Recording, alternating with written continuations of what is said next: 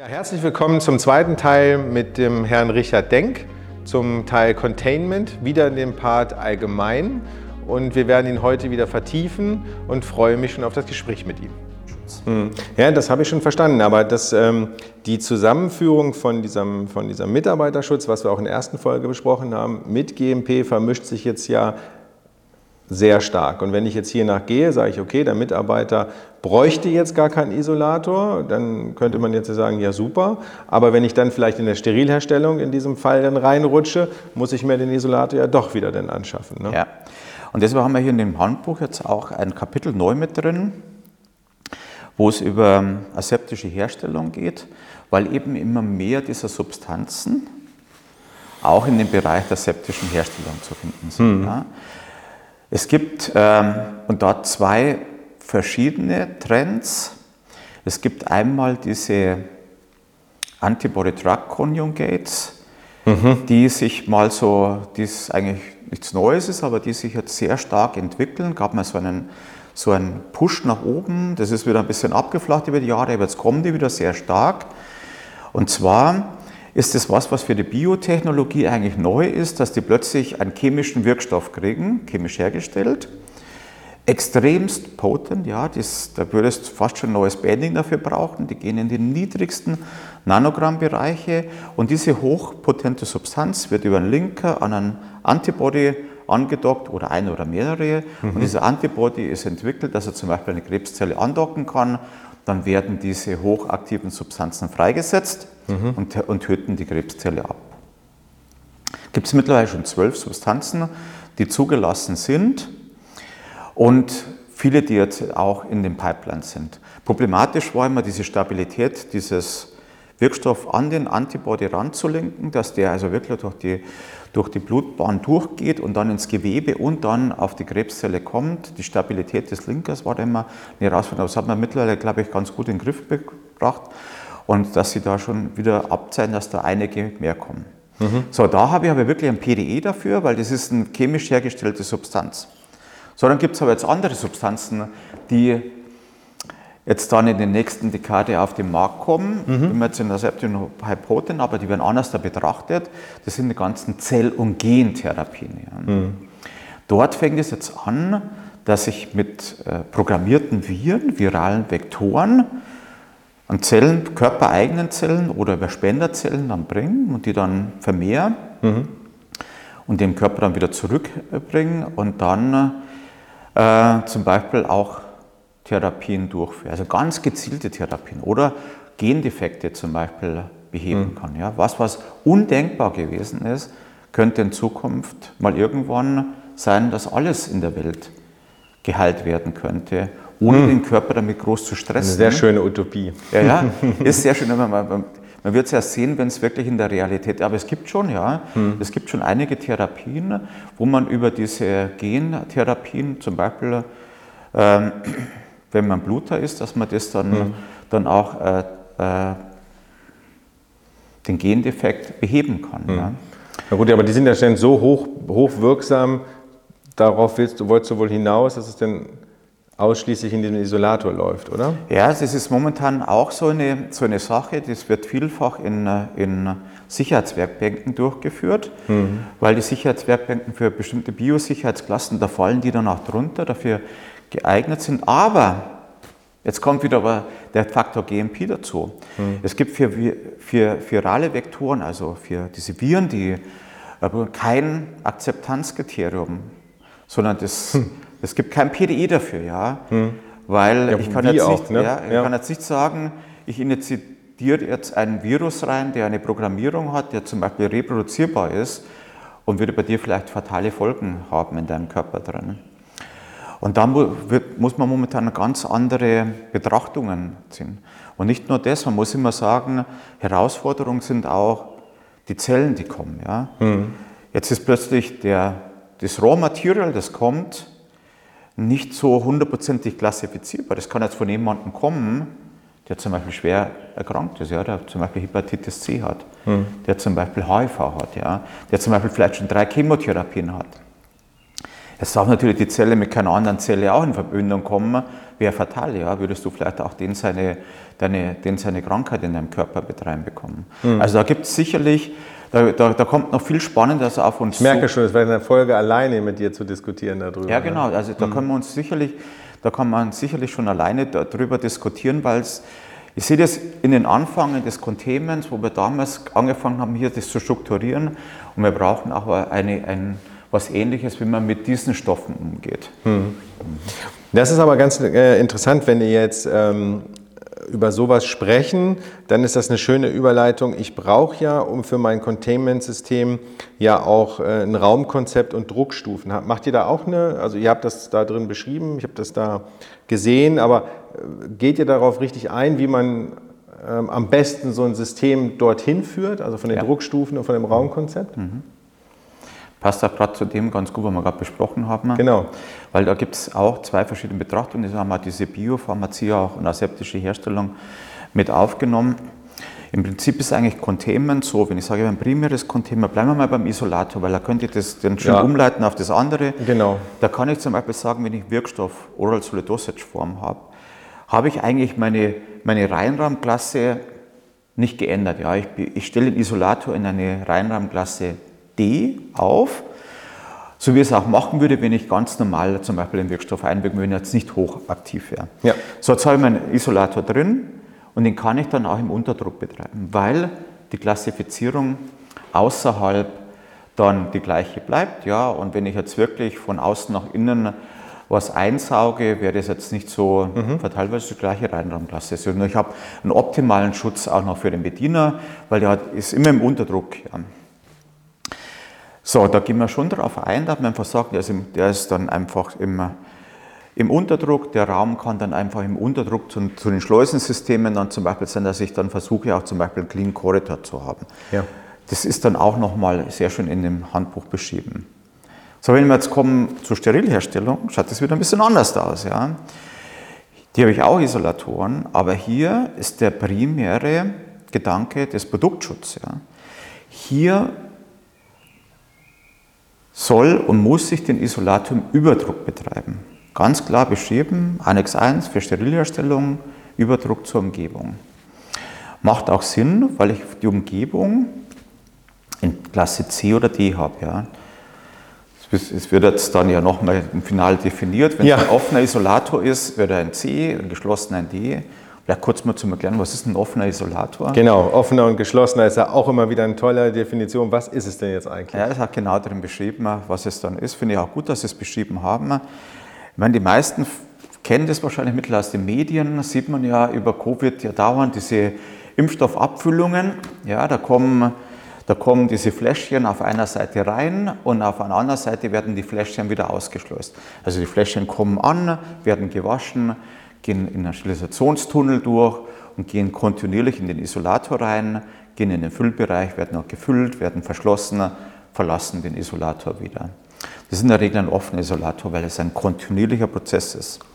Und da wird immer über Druckstufen ist so sichergestellt, dass diese Bereiche da drin dann auch immer den GMP-Anforderungen gerecht werden. Und das betrachtet man in Zukunft, dass die in Klasse C sein sollen wenn der, sobald dieser neue Annex 1 kommt und was dann auch final drin steht. Und ein geschlossener Isolator ist zum Beispiel, wenn der Isolator komplett geschlossen ist und ich habe ein Schleusensystem, wo ich dann die mhm. Substanz reinbringe. Also der ist nie nach außen geöffnet und ich habe ein Schleusensystem, das eben auch validiert eine Oberflächendekontamination hat. Und da waren wir ja schon zum Beispiel mit diesem ähm, Doppelklappensystem und so weiter. Ne? Weil eigentlich eher in Rapid Transfer Pod, diese Aktiv-Passiv-Klappen, oder man muss wirklich eine Schleuse haben, weil nur so kann ich, kann ich einen aseptischen Transfer von außen nach innen durchführen, was als GMP sich da gefordert und deshalb ist ein geschlossener. Wenn es über High Containment, wie ganz am Anfang hatte, die sind immer geschlossen. Die haben immer so ein Transfersystem drin, weil da gibt es eigentlich keinen kontinuierlichen Bereich dann dazu. Mhm. Aber das ist eigentlich. Ja, es bleibt spannend, wo wir ihn denn drin aufstellen dürfen. Ähm, das sehen wir dann in der finalen Version. Ne? C, D, mal schauen. Ja, okay, dann haben wir das ja auch definiert. Das heißt also, ähm, ich baue mir sozusagen von innen nach außen das System auf. Und mhm. welche Anwendung habe ich eigentlich? Ne? Mhm. Das und in der Sterileinstellung, vielleicht mal da kurz auf einzugehen, da ist eben sind die Anforderungen einfach auch höher. Wenn ich da drinnen zum Beispiel so einen hochaktiven Antibody-Drug-Conjugate habe, ja, da muss natürlich auch sicher sein, dass ich dann eben nach außen hin zum Beispiel die Mitarbeiter weiterhin schütze ja, vor mhm. dieser extrem hochaktiven Substanz. Und da arbeite und ich muss dann auch im Positiv. Das heißt, es wird trage immer was nach außen, aber da wird dann nochmal ganz anders da betrachtet, über die, auch Druckkaskaden innen drin, über Luftführungen, wenn irgendwas freigesetzt wird, hingeführt, dass man das schon abfiltert in Bereichen, dass es nicht in anderen Bereichen nochmal sich verschleppen kann. Ja, und welche technischen Maßnahmen man dafür dann nochmal vorsehen kann, dass eben auch Mitarbeiter in dem Bereich drin mhm. sicher Substanzen handhaben. Aber die Entwicklung so einem System drumherum, Druckstufenkonzept, Raumkonzept, das geht ja eigentlich nur mit, einer, mit, mit jemand wie dir oder mit, mit SCAN, also den Firmen, die ich dann anspreche. Die, die Entwicklung selber für den pharmazeutischen Hersteller, der sich das vielleicht anschaffen will, kann ich mir schon vorstellen, dass das vielleicht eine doch schon ziemlich viel zu viel wird, oder? Ja. Also, also das merkt man. Weil es auch zu viel, also wenn ich, selbst wenn ich mir das Buch durchlese, äh, kann ich es ja immer noch nicht richtig umsetzen, oder? Das ist ja also, so tiefgründig, ihr reißt ja nur an, in Anführungsstrichen. Äh, man kann schon umsetzen, man ist eigentlich okay. schon so strukturiert, dass man okay. es umsetzen kann. Aber wenn ich jetzt zum Beispiel sage, wenn es um Sterilherstellung in wirklich niedrigen Bereichen geht, da haben wir natürlich eine enorme Fachkompetenz in, in der Firma und auch, sage ich mal, den wissenschaftlichen Hintergrund. Ja, wir haben mhm. Labore, wo wir, zum, wo wir für Sterilität, also diese ganze Zyklusentwicklung haben. Wir stellen biologische Indikatoren selber her, um hier auch wirklich die, die, die Grenzen und die auch besser absichern zu können, dass wirklich der Bereich, auch die Oberflächen abgetötet worden sind. Und wir haben natürlich auch wie schon letztes Mal schon kurz angesprochen, aber vielleicht für die, die uns da nicht gehört haben, wir haben natürlich auch ein, ein Reinigungslabor installiert, mhm. wo wir jetzt zwei Faktoren machen. Einmal können wir auch den Arbeitsschutz messen, dass wir sagen, wie sicher sind die Mitarbeiter da drin, aber auch, wie reinige ich Oberflächen, wenn zum Beispiel ein Isolator geöffnet werden muss, dass die Mitarbeiter ja. da sicher sind, wenn die es aufmachen oder wenn es zur Thematik Kreuzkontamination mhm. geht. Und da haben wir auch äh, Methoden entwickelt, die man auch den Behörden zeigen kann und die dann die sind auch, auch sicher. Und wonach sicher sind. Hm.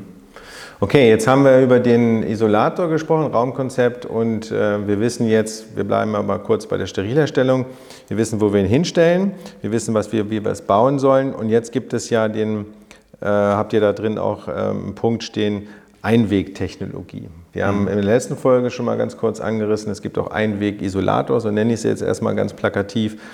Aber unter Einwegtechnologie verbirgt sich ja noch relativ viel an Informationen. Also wo ist denn oder wo, was würdest du denn sagen, ist diese Einwegtechnologie der Weg, der mich jetzt gerade, weil wir auch über Reinigung gesprochen haben, der Königsweg für mich?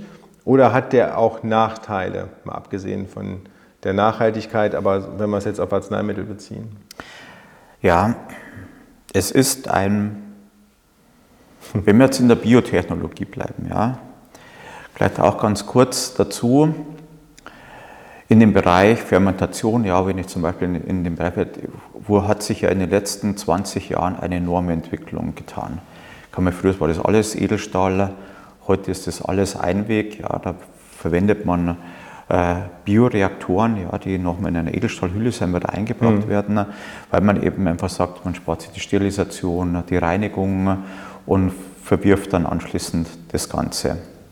So, das ist dann eigentlich auch sehr etabliert. Da ist man noch in so einem Upstream-Prozess, wo man sagt, ja, Low Bioburden, wenn es steril geht, wird es wieder ein bisschen anders da, weil eben jedes Einwegsystem ist immer ganz schwierig, dass ich sage, wenn es da kleine Löcher drin sind, kann ich die detektieren. Ja, desto größer ein, ein Beutel wird, desto geringer ist die Detektionsmöglichkeit. Mhm. Und kann es wirklich dann auch derjenige, der es bei sich betreibt, dann auch wirklich nachprüfen, ob das so ist. Vor allem, ja. wann ist es denn überhaupt ein Leck? Ne? Ähnlich bei so, bei so einem Filterlecktest. Ab wann habe ich dann wirklich ein, ein, ein genau. Leck? Ja? ja?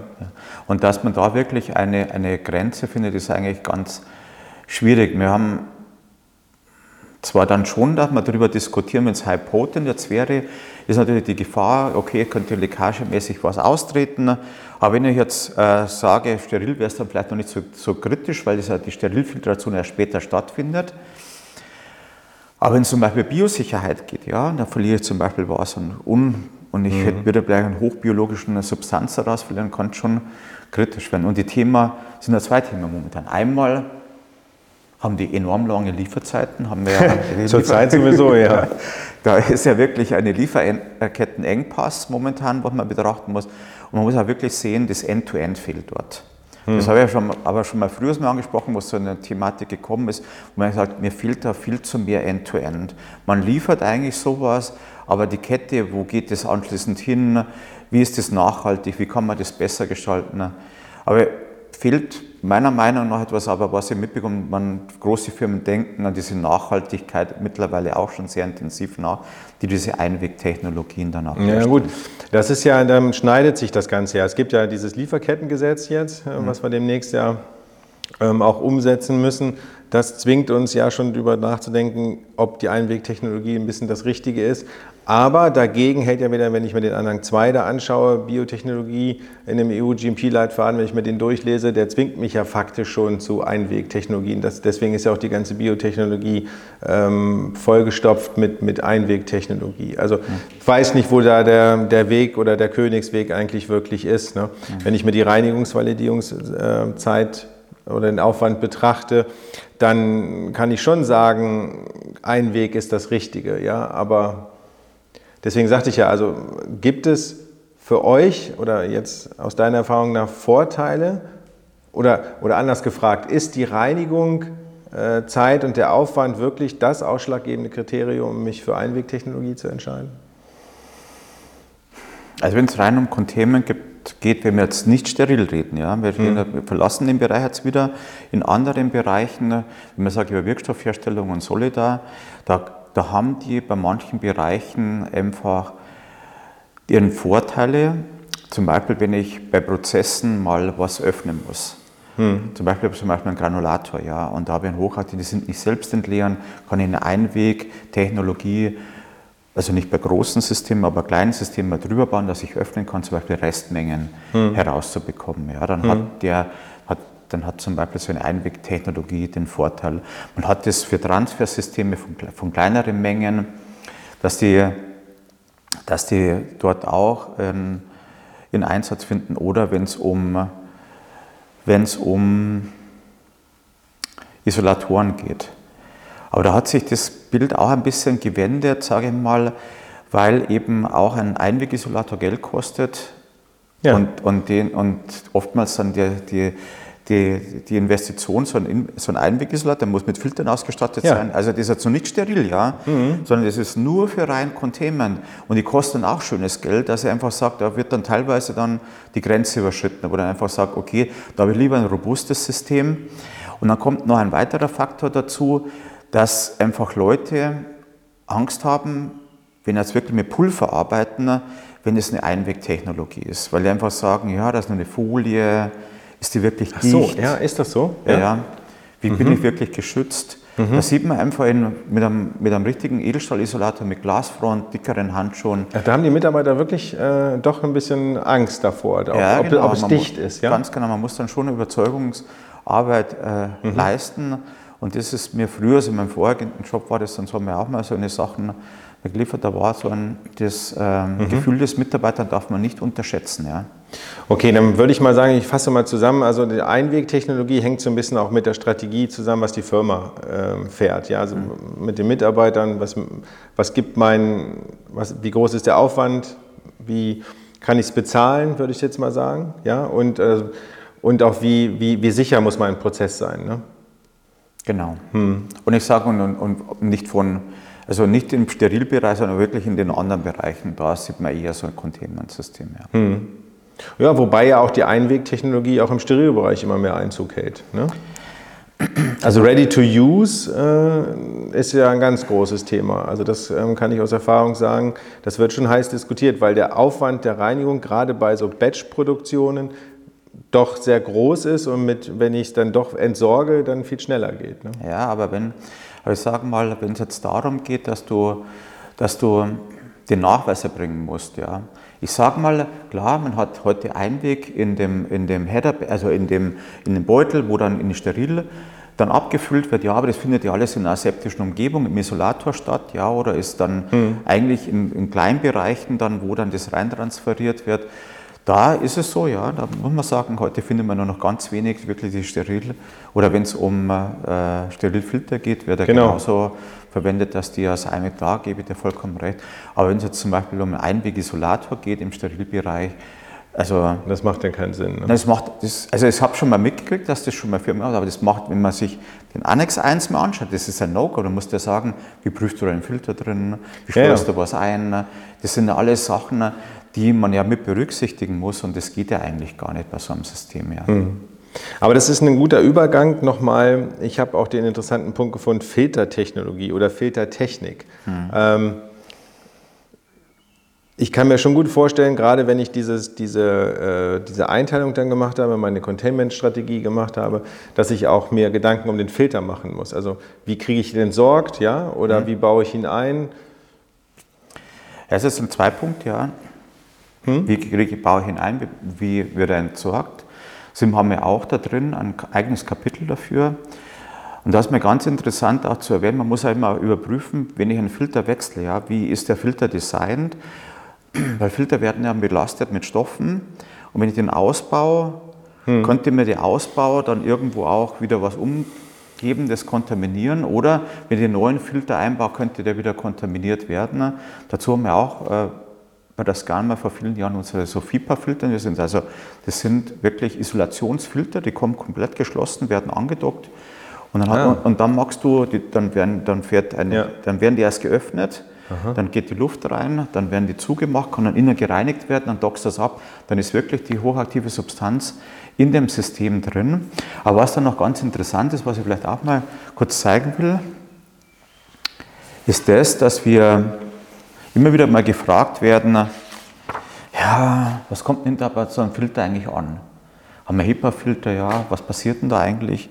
Das haben wir auch sehr schön in dem Handbuch, gibt es ein Beispiel drin, wie wenn ich jetzt vorne eine, eine bestimmte Belastung aufgebe zum Beispiel, ich weiß ungefähr, wie viel äh, Stoff ich da drin vielleicht irgendwo handhabe. Ja. Wenn ich jetzt in der Tablettenpresse bin, habe ich natürlich mehr. Mhm. Im Sterilisolator relativ wenig. Ja. Ist mhm. einfach so. So, wie viel Belastung, wenn jetzt in eine Filterstufe geht oder, oder wenn durch zwei Filterstufen geht, Entschuldigung, was kommt da hinten an? Da haben wir jetzt ganz schön ist mir aufgelistet mit einem Rechenbeispiel, wo man es auch mal überprüfen kann. Ne? Wie viel Substanz kommt denn bei mir hinterhalb der Filter an? Brauche ich eine Filterstufe, brauche ich zwei Filterstufen, um hier einfach mal ein. Okay, das fließt dann aber schon in meine Containment-Strategie schon vorab ja schon ein, die wir ja schon diskutiert Ganz genau. haben. Hm. Aber da sind auch das Beispiel drin, weil das war so ein Thema, wo wir bei der Erstveröffentlichung gehabt haben und da haben wir Workshops dann immer dazu danach gemacht, wo man ja. illustrieren kann. Und gesagt, ja, was ist mit Filtern, was kommt denn hinten am Filter an?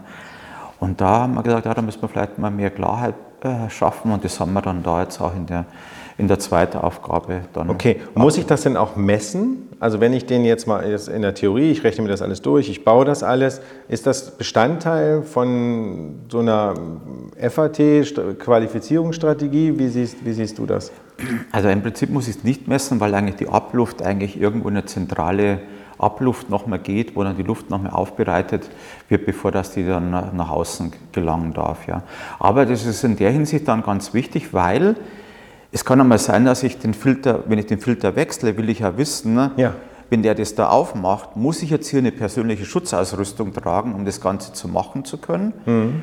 Oder kann ich das auch aufmachen und das bin mir eigentlich dann, kann mir eigentlich relativ sicher sein. Obwohl wir eigentlich immer empfehlen, macht das dort, weil man, je nachdem wie das Filtersystem ist, wo also die Abluft durchgeht, kann ja vielleicht auch mal was sein. Ja. Und dann sollte Sind ja die eigentlich alle dicht, auch im Dichtsitz? Die prüfe ich ja nicht. Also gerade im Abluftfilter mhm. ist es ja sowieso schwer, äh, einen Dichtsitz zu prüfen äh, oder eine Leckage zu prüfen. Also da kann es ja schon auch passieren. Ne? Mhm. Aber es gibt für alles Lösungen. Man kann auch in der Abluft Stutzen einbauen, wo ich zum Beispiel einen Swap durchführen kann, um mal zum, äh, zum Testen, was hat sie da was abgelegt, ist da mal was passiert und das dann nach dem. Gut, aber das müsste ich dann ja auch mit in dieser Strategie betrachten, genau. wenn ich so eine Anlage baue mit euch zusammen, ne? wo gerade meine Worst-Case-Stellen sein könnten. Ne? Mhm. Und wo einfach die Leute zum Teil Bedenken hätten. Ja. ja, super, dann sind wir auch schon wieder am Ende. in unserer zweiten Folge. War wieder super spannend. Ich freue mich schon auf die nächsten. Richard, vielen herzlichen Dank und bis zum nächsten. Mal. Ja? Ja, gerne. Also machen Sie es gut. Ciao.